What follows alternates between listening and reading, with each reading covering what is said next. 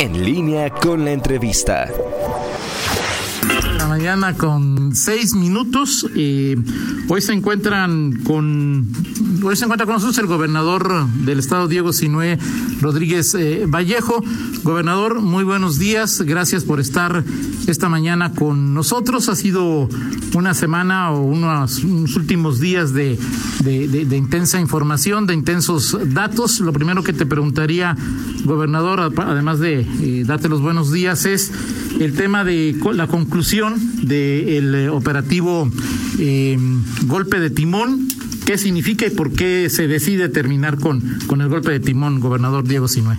Muchas gracias, Toño. Buen día a todos. Saludo a tu auditorio. Este, esperaba ver aquí a Rita, su cumpleaños el día de hoy, ¿no? Es cumpleaños de Rita. Felicidades, Rita, a distancia. Ahí te debo el abrazo. Saludar a todo el auditorio, Toño. Mira, es muy importante dar un cierre siempre a las cosas. En el caso del operativo Golpe de Timón, se establecieron puntos muy concretos y objetivos para alcanzar en este operativo. Primero, era recuperar el territorio eh, que lamentablemente la autoridad había perdido, porque todos sabíamos que había una zona en el pueblo de Santa Rosa donde no había autoridad que pudiera ingresar, ya sea estatal o federal, porque se había creado una red de complicidad con pobladores a través del robo de combustible, que cada que había un operativo se salían a la calle a, manifestarse, a defender a los criminales, un grupo de pobladores que tenían un pago por hacerlo. Entonces el primer objetivo era recuperar el territorio y el 3 de marzo del 2019, con más de mil elementos entre marinos, ejército y fuerzas del Estado, se logra ingresar a este territorio y se recupera el control del mismo. Primer objetivo cumplido. Segundo, establecer la reconstrucción del tejido social de dicho poblado y comenzamos con una serie de acciones con Impulso 2.0. Me tocó a mí estar personalmente recorriendo Santa Rosa, recorrí sus calles, casa por casa, estuve platicando con, eh, con los pobladores, llegué a la plaza principal de Santa Rosa y ahí eh, descubrimos que era importantísimo esta reconstrucción del tejido social que se empieza a dar no solo con la, eh, infraestructura que se está generando, es decir, se pavimenta la calle principal, se meten iluminaria LEDs, se empieza la construcción del centro de salud, los programas también de alfabetización, del Instituto de la Mujer, es decir, toda una serie de acciones de impulso 2.0 que nos permitan la reconstrucción del tejido social. Con, por parte de los empresarios de Celaya se está organizando una orquesta infantil para que los niños tengan otras opciones, empleo temporal y proyectos productivos que permitan que la gente se dedique a otras acciones, no solo a los temas delincuenciales que habíamos platicado. Porque déjame te digo, Toño, que en Santa Rosa hay gente buena, gente trabajadora que lamentablemente estaba siendo estigmatizada por ser de este poblado. Entonces, segundo objetivo que se cumple, que es empezar la reconstrucción del tejido social. Y además, con un mensaje muy fuerte, porque esta recuperación de territorio no es un tema de llegamos por una semana, un mes o un año. Llegamos para quedarnos. Se sigue construyendo en Santa Rosa de Lima el Infospe, que es el Instituto de Formación de Seguridad Pública, es decir, la Academia de Policía Estatal, donde se van a formar todos los policías estatales y municipales, con una inversión de más de mil millones de pesos, se está construyendo en Santa Rosa. Este es un mensaje muy fuerte de que no llegamos a recuperar un territorio para luego salirnos. Llegamos para quedarnos. Entonces, el tercer objetivo era el desmantelamiento de la célula o del grupo criminal. Y al paso de un año, siete meses, Toño, a partir del 3 de marzo, hemos capturado a más de 860 delincuentes de dicha célula. Se han confiscado, se han asegurado más de 25 inmuebles, se recuperaron más de 100 vehículos, se congelaron más de 15 cuentas por parte de la Unidad de Inteligencia Financiera eh, Federal.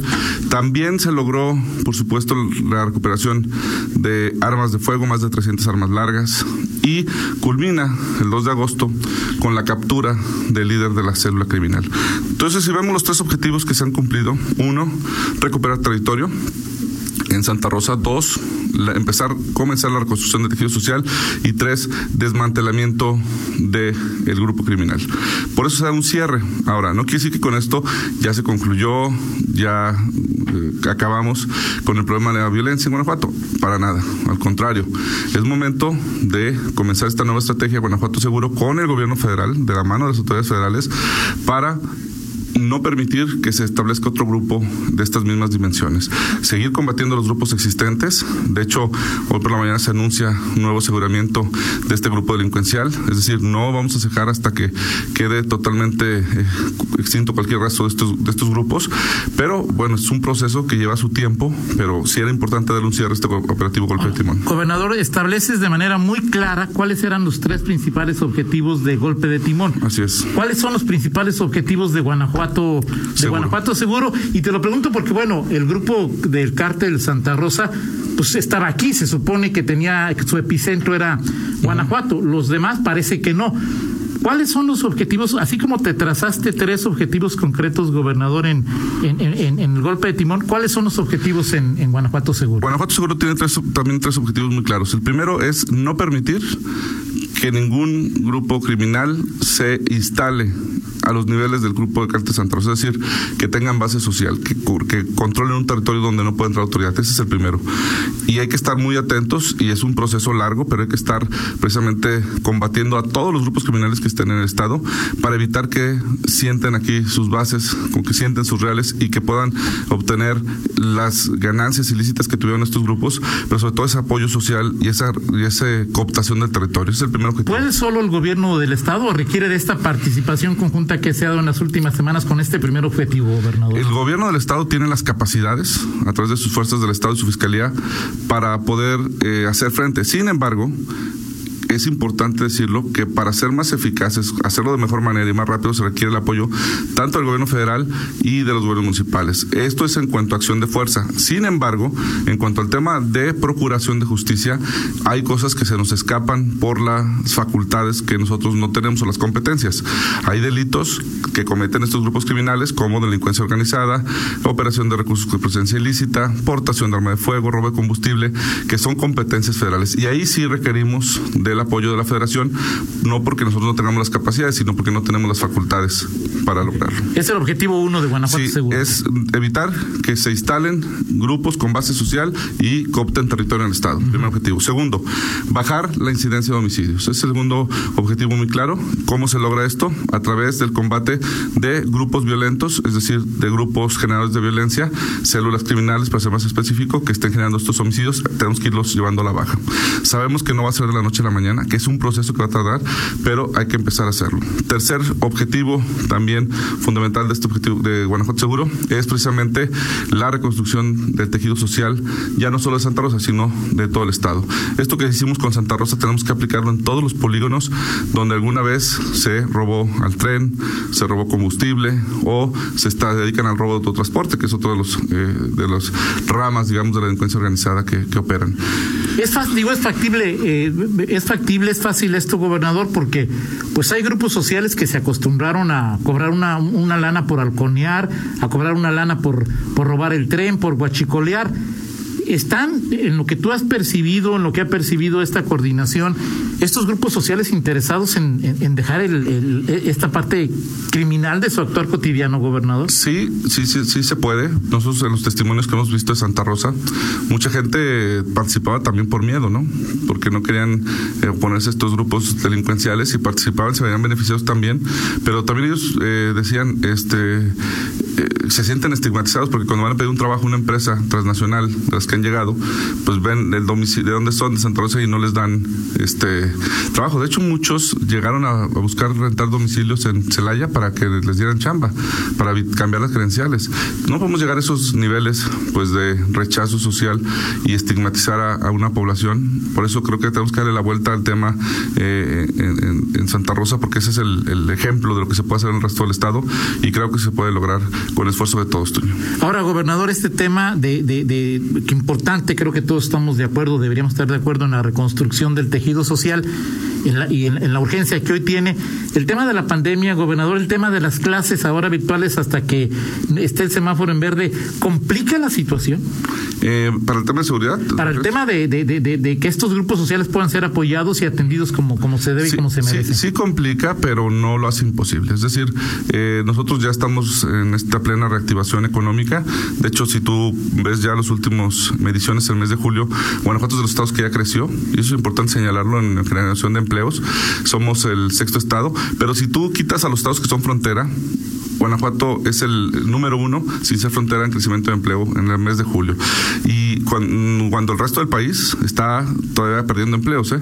Entonces ya empieza una franca recuperación económica en Guanajuato, ligera, pero se ven ya algunos este, esbozos de que se va a recuperar pronto Guanajuato por muchas razones. Primero porque tenemos un estado muy diversificado. Tú sabes que nuestros este, esfuerzos se han focalizado no solo en depender del sector automotriz, también el sector agroalimentario, que es el único que ha crecido en esta pandemia, el cuero calzado que se está empezando a reactivar y por supuesto el tema turístico que vamos a poner especial interés. Pero además, Guanajuato tiene una gran oportunidad con el TEMEC porque sigue la guerra comercial con China y la aprobación del TEMEC lo que nos va a permitir es lograr que más empresas vuelvan, lleguen a Guanajuato. El día de ayer, Toño, estuve en San Miguel de Allende en una ampliación de Sant, que es una empresa eh, norteamericana que va a invertir 300 millones de pesos para generar 500 empleos más y eso es algo positivo porque sigue habiendo confianza en Guanajuato y creo que ahora con, con el plan de reactivación económica que tenemos vamos a lograrlo más pronto. Antes de, tocar un poco más el tema de la economía, gobernadores, y el, número de homicidios luego de la detención del Marro disminuyó, simplemente pues, es un dato, no sé si... pero el tema es, en León creció. León es un, es, es, una, es un municipio gobernador que hoy te preocupa, le preocupa al equipo de seguridad del Estado, le preocupa al, a, todo el comité eh, de, de, nos ocupa, nos ocupa porque efectivamente el, grupo delincuencial de Santa Rosa no tenía presencia aquí. Este es otro, otro fenómeno, eh, el caso de León Guanajuato, y ya se está haciendo, por supuesto, una investigación. Sé que el fiscal del Estado, este, junto con los autoridades municipales, ya está trabajando en un plan para poder contener esta, esta violencia, porque León, en los otros delitos iba, va muy bien, ¿no? Han ido disminuyendo el robo casa habitación y algunos otros. Sin embargo, en el caso de eh, los homicidios, eh, pugnas internas de los grupos delincuenciales han provocado esta alza de homicidios. Y, creo que eh, la actuación que tenga la Fiscalía, que ahora hemos visto pues la gran capacidad que tiene para llevar operativos con su grupo táctico, con sus grupos de inteligencia, seguramente pronto tendremos esos resultados también aquí en el Guanajuato. O sea, hay esperanza de que esto no, no, no se vaya más para arriba? Al contrario, tiene que, que disminuir este en un, mediano plazo. Lo, la, la, Sedena, las, las eh, eh, dependencias con las cuales se ha trabajado, gobernador, ¿también están dispuestas a meterle a León? Como le metieron a Santa Rosa. Sí, yo creo que en todo el estado, ¿eh? no, no solo es el caso de León, es todo el estado, donde hay que, no podemos bajar la guardia porque no se trata de, de llegar a un municipio y descuidar otro municipio. Hay que hacer un plan integral, que ese es el tema de Guanajuato Seguro. De hecho, ya hubo una reunión que tuvieron ya el general de la, de la región con el secretario de Seguridad Pública, con el fiscal, este, para, para definir esta estrategia donde se permita de manera homogénea eh, atender el problema de la inseguridad en Guanajuato. Ahora, gobernador, el tema del cártel de Santa Rosa, eh, que dio vida al operativo Golpe de Timón, tenía un nombre y un apellido que vivía en territorio guanajuatense. El otro cártel con el que se peleaban, o uno quizá de varios, el más, eh, pues ese, su líder no está aquí cambian de, ¿cómo le llaman? Jefe de célula. O sea, es decir, existe el mismo nivel de compromiso y, de, y, se, puede establecer el mismo nivel de éxito, gobernador. Sí, inclusive con mayores resultados y en menor, menor tiempo. Este, era más complicado aquel cártel, y explico por qué.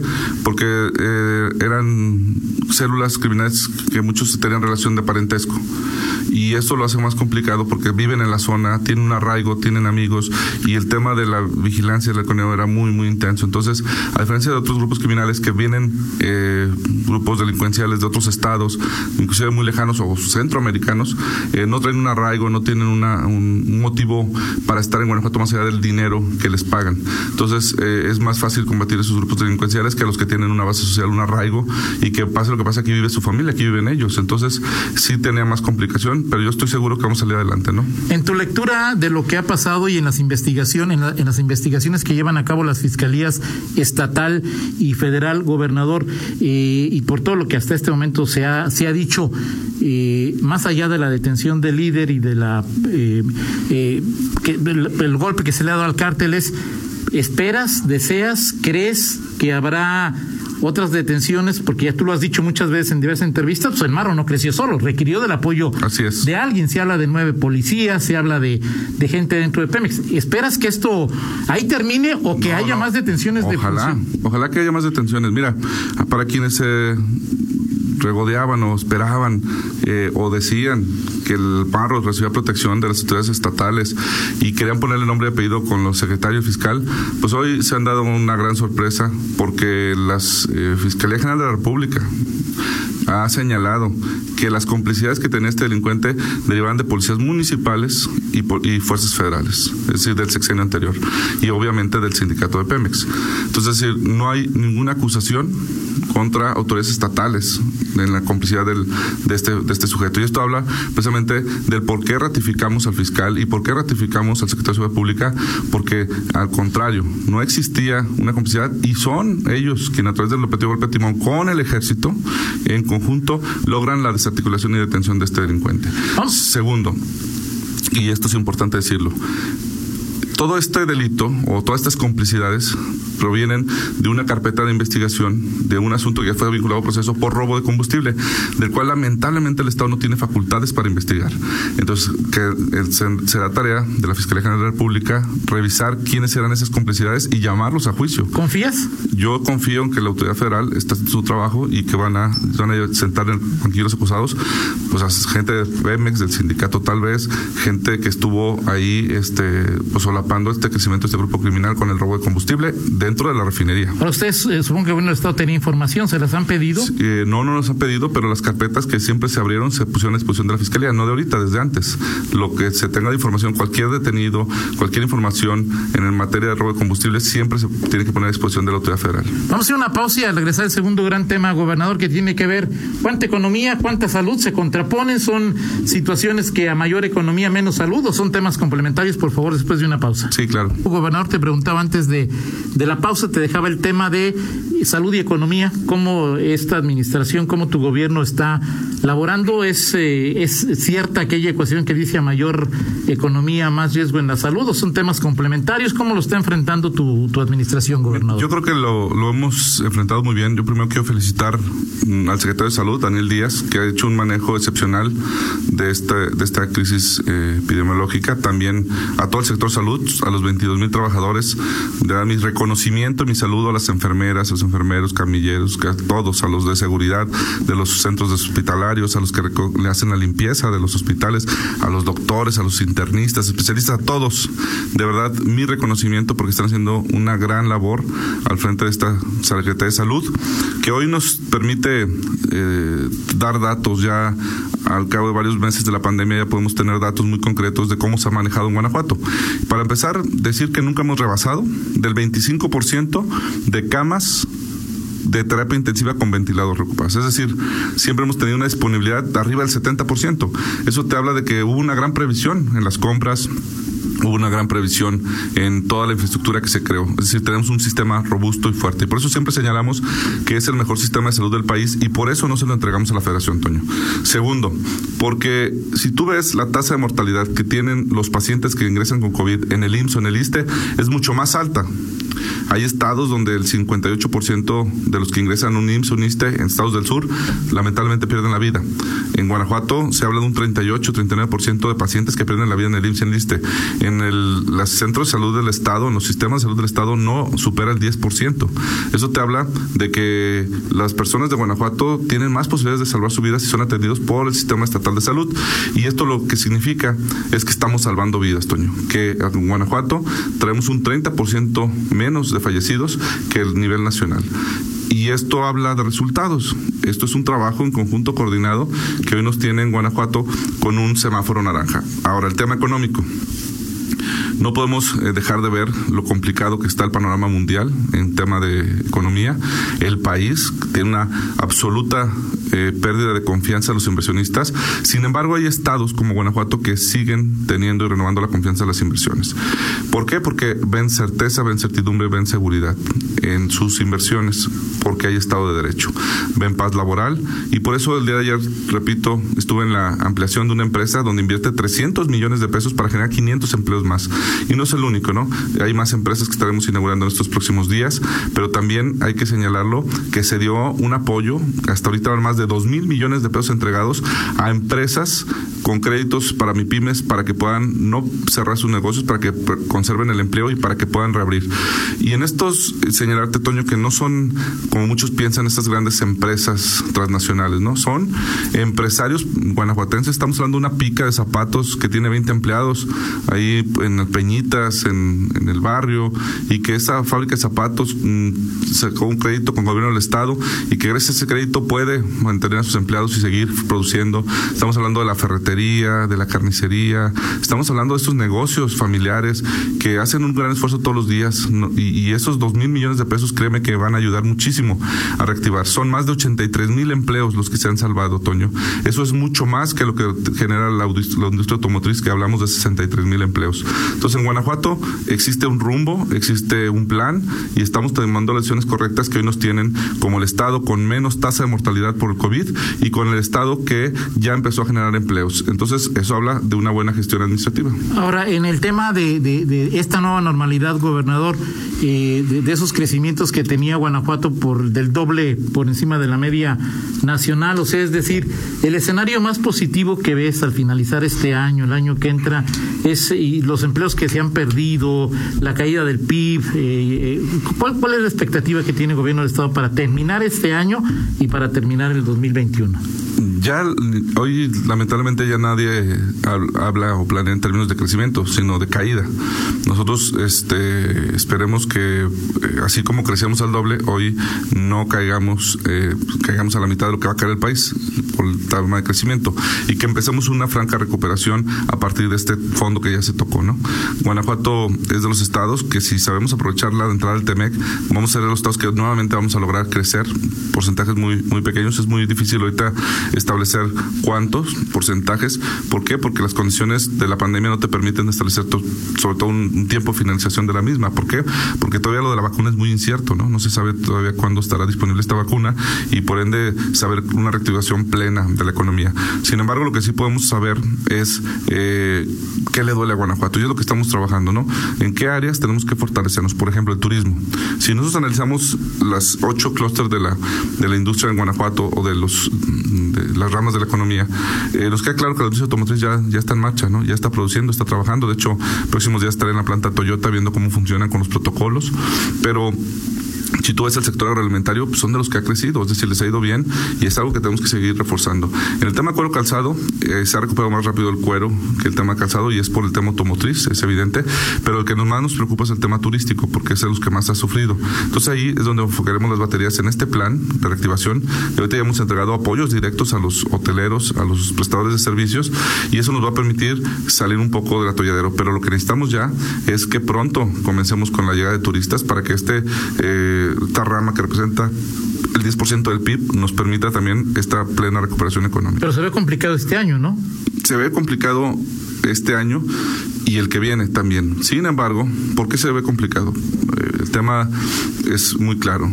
Eh, los estados tenemos eh, recursos gracias a la recaudación. Y al haber poco trabajo hay menor menor pago de impuestos menor recaudación de los estados. Y acuérdate que el precio del petróleo está viniendo por los suelos entonces habrá menos participaciones. Sin embargo nosotros oportunamente tenemos una línea de crédito de 5 mil millones que ya por cierto las, hace un par de días se ejerció ya eh, otra subasta pública y con este recurso vamos a hacer tomar medidas contracíclicas ¿qué son las medidas contracíclicas? los expertos hablan de que las mejores medidas contracíclicas en una crisis económica son prácticamente dos. Obra pública y creación de vivienda. Y en eso tenemos enfocadas dos, dos estrategias. La primera es con la deuda, generar la mayor cantidad de obra pública, sobre todo obra social. Es decir, sí grandes puentes, avenidas, pero sobre todo calles, calles empedradas en comunidades que generan mucha mano de obra y que reparte esta obra pública a muchísimas empresas pequeñas, medianas, que generan mucho empleo. Y en el tema de vivienda ya firmamos un convenio con, Cana, con Canadevi y con el municipio de León, con algunos otros municipios para subsidio a vivienda. ¿no? Vamos a entregar 100 millones de pesos para subsidiar a los trabajadores para que alcancen a comprar una vivienda con su crédito Infonavit y esta construcción de viviendas va a generar una gran derrama económica. Entonces estamos enfocados precisamente en generar estas medidas contracíclicas que nos permitan ponernos de pie de manera más pronta. El objetivo final, Toño, es que las familias guanajuatenses sepan que tienen un gobierno que está preocupado por ellos, que está ocupado por ellos y que está generando las herramientas, las condiciones para que vuelvan a tener el ingreso necesario para que cumplan los sueños de sus hijos.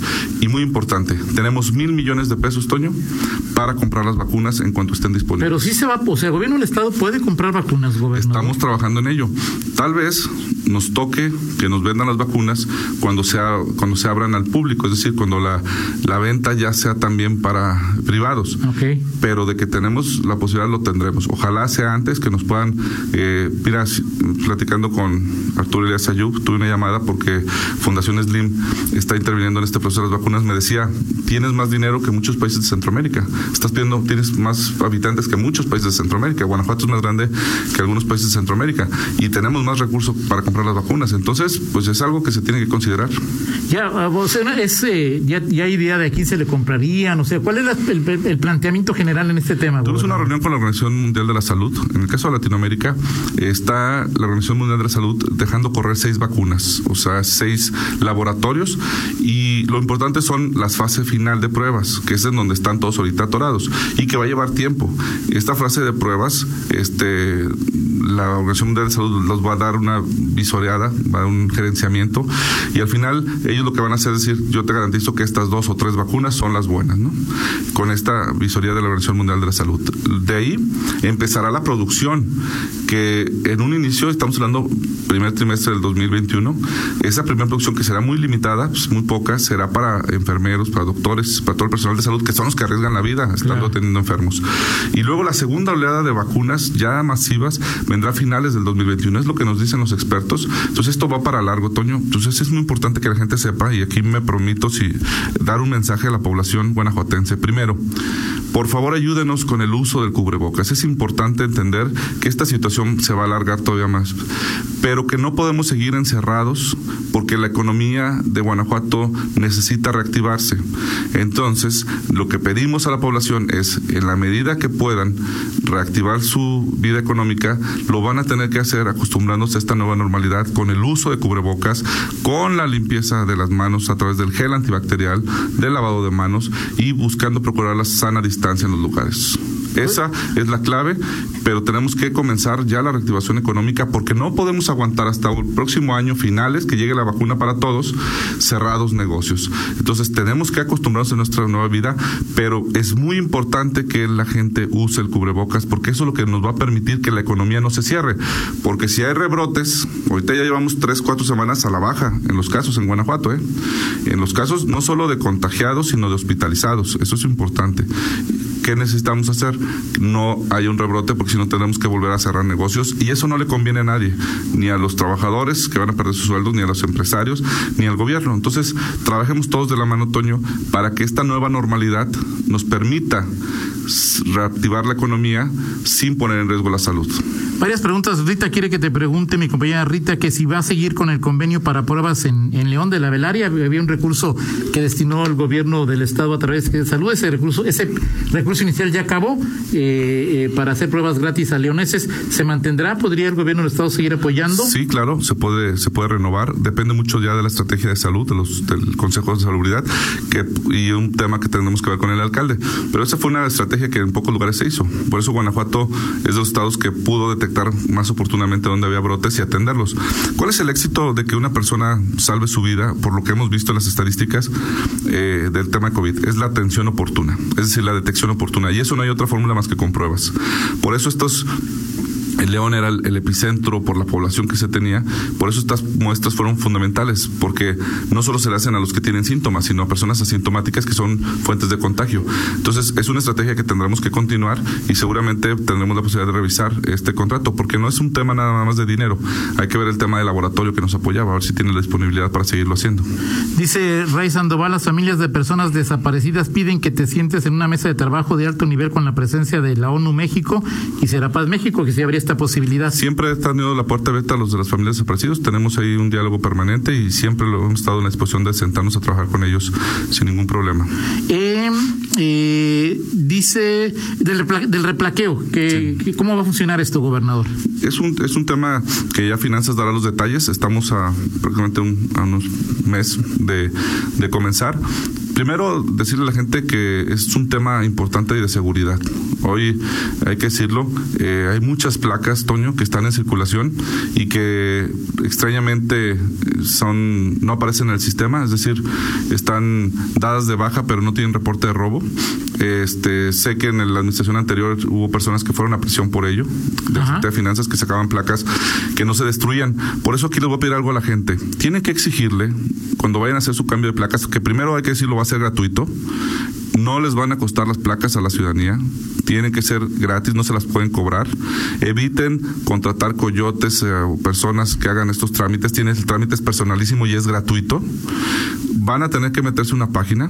Si tú te metes a la página, el proceso te va llevando. Metes tu número de placas, tu nombre.